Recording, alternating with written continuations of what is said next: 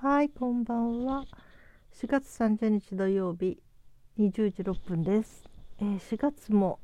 今月で終わりますね。うん、だいたい1年の3分の1が過ぎましたね。2022年ね。うん。えー、桜ももうそろそろ散り始めるのかな、札幌もね。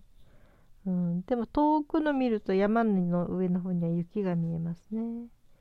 うん、本州の方はどうなんでしょうね。えー、お花がもう咲き出してるのかないっぱい。桜が咲いたから、あと庭がある人は庭の花とか咲いてるのかな。あと私がわからないのは真冬の間？北海道は雪に埋もれちゃうけど雪に埋もれないそっちの人はとかあの冬に咲く花もあるんでしょうかね。なんかそれいつも聞きたいなと思ってて。うん。聞けずにいや調べることもしないでいました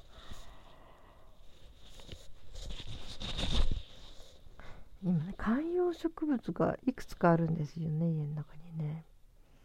うん。初めての観葉植物っていつだったかな買ったの。うーん。まあ、それなりに枯れないでいるんですよね。あまりね。うん。すごく大きいやつは母のとこにあげてきたけど母が好きなのでね。あと今はいくつあるかな。観葉植物ね。うん3つか4つか5つくらいあるんじゃないかな。うん。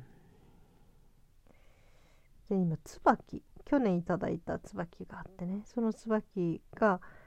えー、ちょっと肥料とかしっかりあげると花が咲くんじゃないかってことで、うん、お花を咲かそうと思ってこの間肥料買ってきましたし入れましたね。うん、でこれで私ね間違っちゃったのはねえっ、ー、と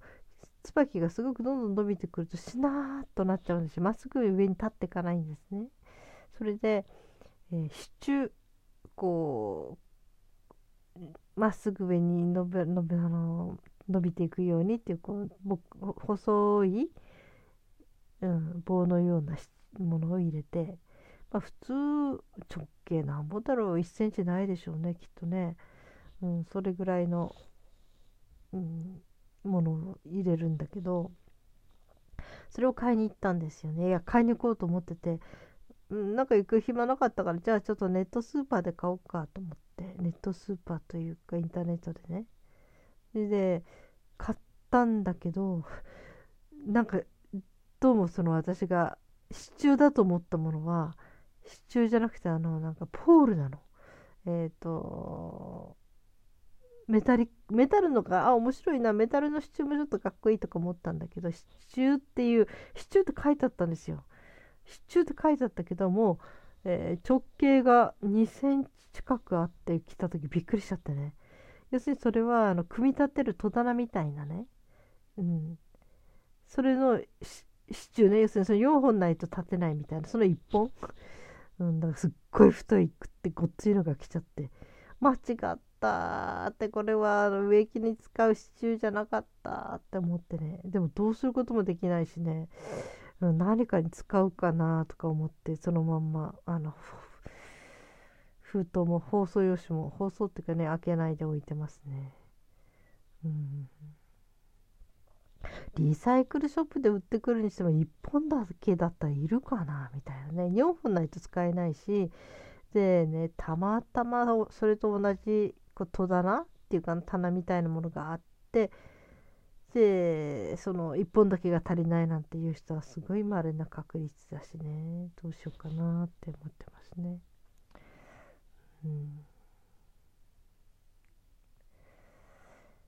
ところで皆さんハンコ。ハンコってどうしてますかね？ハン、うん、えなんか私は違うけど弟たちがあの学校行ってた頃にね卒業する時かな？弟じゃないな私の娘の方かな、うん、卒業する時に自分の名字のハンコをみんなもらいましたね。うん、へえ学校でこんなのくれるんだと思ったけど、うん、それからあと新婚当時はねあの要するに夫の名字になってそれでこういろいろと版版を作ったりとかねそういうのでちょっとハンコ屋さんに行ったりするんだけど、うん、まあいろいろありますよね。版にピンから切りまでね。彫り方にしても材質にしても。うん。はねでこの印鑑っていうのも本当に実印というのとあと普通の印鑑とあとシャチハタとかねいろんな種類があるでしょ。うん。みんな一人でいくつぐらいハンコ持ってんでしょうかね、うん、このハンコにまつわる話で私の知ってる人がね男の子かな？子供時代に。なんと近所中に自分の家のハンコをばらまいてきたって。なんかいたずらだったのか？それともプレゼントのつもりだったのか？家にあったハンコをまとまと置いてたんですよ。それをね近所の人に配って歩ったんですって。自分の家のハンコ なんかねすごいすぐ怒られたって言ってましたけど。最終的に回収できたんでしょうかね？全部ね。本当にとんでもないいたずらするお子さんですね。でも日本においてこのハンコってすっごく貴重な意味を持ちますよね。うん。からそのハンコ一つですごく大変な思いをしたっていう人がいましたね。この人はその両親が離婚する時に母親がね離婚したかったんだけどどうしても藩を押してもらえずにものすごく大変な思いをした。その藩一つで本当にもう大変。その藩一個があればいろんな意味で自由になれたのにみたいなね。だから藩の重さっていうのかな。っていうことを言ってる人がいましたね。それからこの藩要するに契約書やなんかに押す反。この版っていうのもねそうやたらめったら簡単に押せるもんじゃないんですよね本当はね。でも割とね普通の日本人っていうのはあんまり契約書でも隅々までよく読んでよく読んで熟知した上で版を押すってそこまでやる人も少ないんじゃないんでしょうかね。あの不動産契約とかね。だかちょっとしたことでも「はい印鑑してください」ってパンと簡単に押しちゃうけど。うん、本当はとっても怖いことなんですよね。これはね。うん。もう判をしちゃったら終わりですからね、うん、実際この間またちょっと揉めちゃいましたね。揉めちゃったっていうかね。あることでその判を、うん、うまく説明できないけど、えー、判を求められてる書類が送られてきてでも私それはちょっと納得できなかったんですよね。うん、だけど向こうはいやそんなら暗黙の了解でいろいろ知ってることがあるから大丈夫。ただこれはもうあの判をしてくれればいいだけですからみたいな、うん、でも向こうはその暗黙の了解っていうかね、えー、そこに書いてないことなんだけどあうまく言えないな、うん、要するに、えー、言いたいことは日本人の人はあんまりその何て言うかなハンコその書面に送するハンコの重要性をあまり強く感じてない、うん、それから書類というものをね契約書とかね、うん、それも判をしちゃったら終わりだし要するに例外だって認められないしその判っていう何て言うのかな。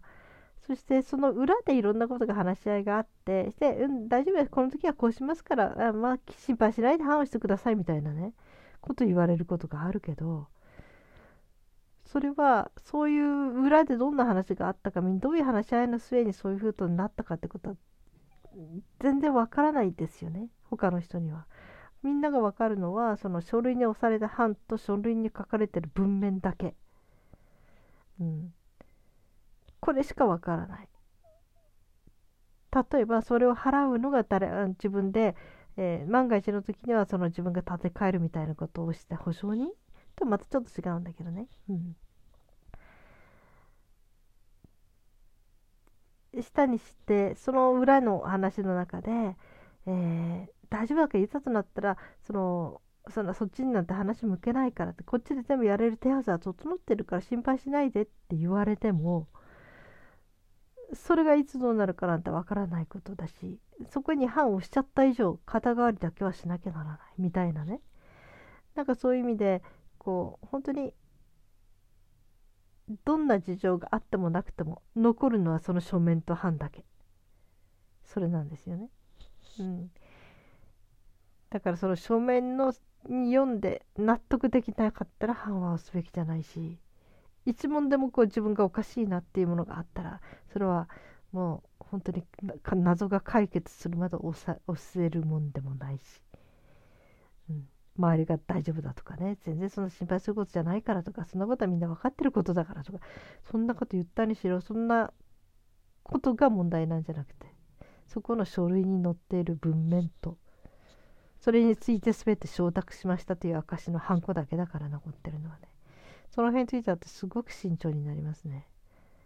うん、で結局相手が理解してくれたんだけど、うん、で私は判を押さないで済んだというかね。他の方法を取ってもらったっていう感じのね、うん、なんか漠然とした話しかできないけど。要するに伝えたいのはその文面とハンコ、うん、ですね、うん、だから口約束とかねいろんなことがあったとしてもね文面とハンコにはかなわないんですよね、うん、その辺の頃はもっとシビアになっていいんじゃないかなって思う時があります。身内とか仲持ちだからこそねなあなあで終わっちゃわないで。ちりやるべきことをやってしまう。ということが大事ですね。うん、で話は戻りますけど印鑑のね話ね。印鑑っていうのはと結構占占いっていうかなんかありますよね。象牙の印鑑とかこの印鑑を持つと幸せになるとかなんかそういう印鑑商売ってあるんじゃないですか。うさんくさいというかね。うんだから版の値段作作る時の版の値段ってピンからキリまでありますよね。うん、名字もここをこういうふうに角をこういうふうに曲げたら運が良くなるとかね。なんかいろいろ掘り方でもあったりその材質でもあったりね、うん、そんなの切りないんだけどね。この運を呼ぶっていうのでいろんな考え方がありますよね。その本当になんか信憑性のあるものと信憑性のないものと、うん。うちの父はね画家でもあったんだけど一級建築士でもあったんですね。で一級建築士をやりながらちょっと珍しいことやって仮装を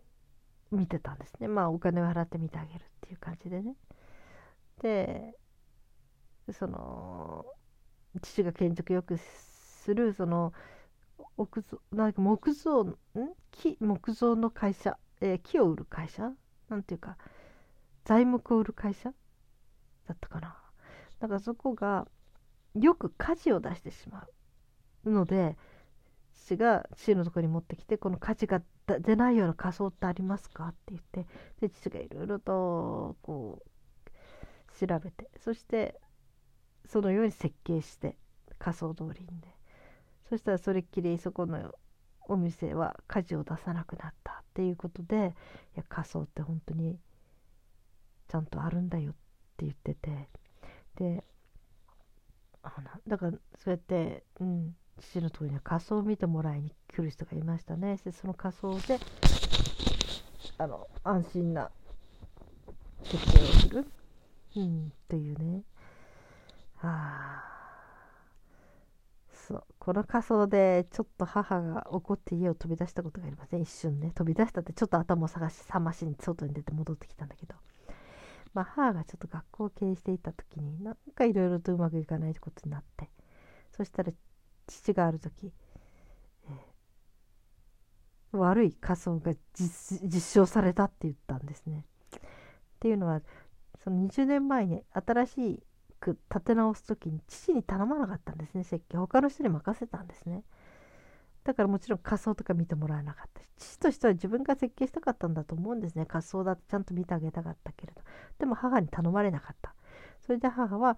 えー、他のところにもちろんそこは仮想なんて見ないでやる普通の、えー、設計事務所、うん、そして20年経ってその20年の間に本当に人が入れ替わったんですね。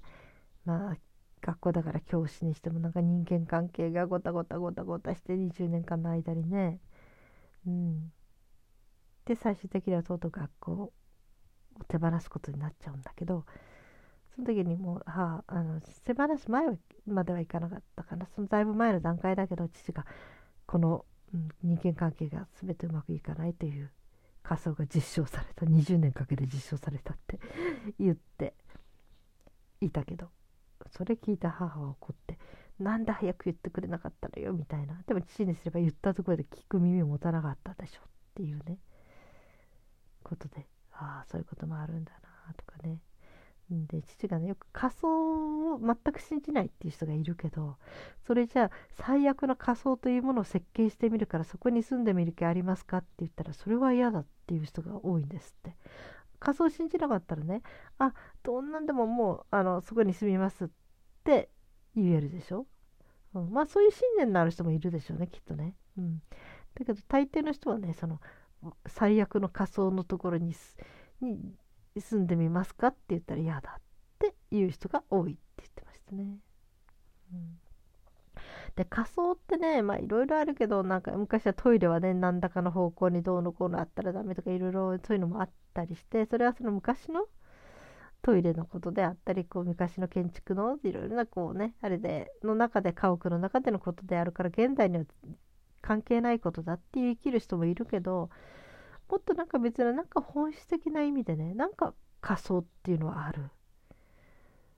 離婚しやすい仮想とかそれからこうなんていうのかなえ突然の変死体がよく出やすい仮想とかねなんかそういう不思議なものってやっぱりあるんだなっていうね、うん、聞いてますね。うん、だからなんかそういうのをね怖がるっていうよりも何かこう面白い、うん、意味のある方に使えば希望のある方に持っていけたらそういう使い方ができたら幸せですよね。きっとね。何でも使いようですよね。うん。だから霊感商法みたいな脅かして脅かして脅かしてもなんか壺を売りつけるみたいなね。それは人の恐怖をこう食い物にしてるけどそうじゃなくってなんかこうやったら良くなるよとかこういうふうにやったらもっとここうまくいくんじゃないみたいなそういう本をこのお金で買わせるとかじゃなくてね自分でそういうのを知るとかねうんなんかその辺は上手に、えー、買う方が見極めるって感じはありますよねただ本当に不思議なことってあるものでねその仮想にしてもそうだしうん、それ印鑑？印鑑については私あんまりよくわかんないけどね。でもある人はあるって言うかもしれないし、まあ気の持ちよっていうのもありますよね。不思議なことにね、あなたはやれる。すっごいいいを持って、いい運を持ってるからやれる人だからって言うとね、やれたりするんですよ。っていうのは何ていうか、プラスの自己暗示。自分はやれるんだと思えると、なんかその自分を支えれる自分のその言葉でっていうこともあるからね。うん、まあこれは絶対いい運なんだとかこれやったらみんなうまくいくんだっていうねなんかそういう風なものが一つ何か味方のように自分の中にあるとねやっぱりそれは、えー、うまくいくんじゃないんでしょうかね。うん、私の好きな言葉にね2人の人があるところに立っていた本当同じ場所ね1人はねずっと足元の土だけを見ていて一人はその同じ場所で星を見上げてたってそういう話があってね同じ場所に立ってるのにどこに目線を向けるかでと人生変わってくんじゃないかなって思いましたまあ今も思ってますはいえー、皆さん今日はどのようにお過ごしになりましたか？今日も生きていてくださってありがとうございます。それではまた明日。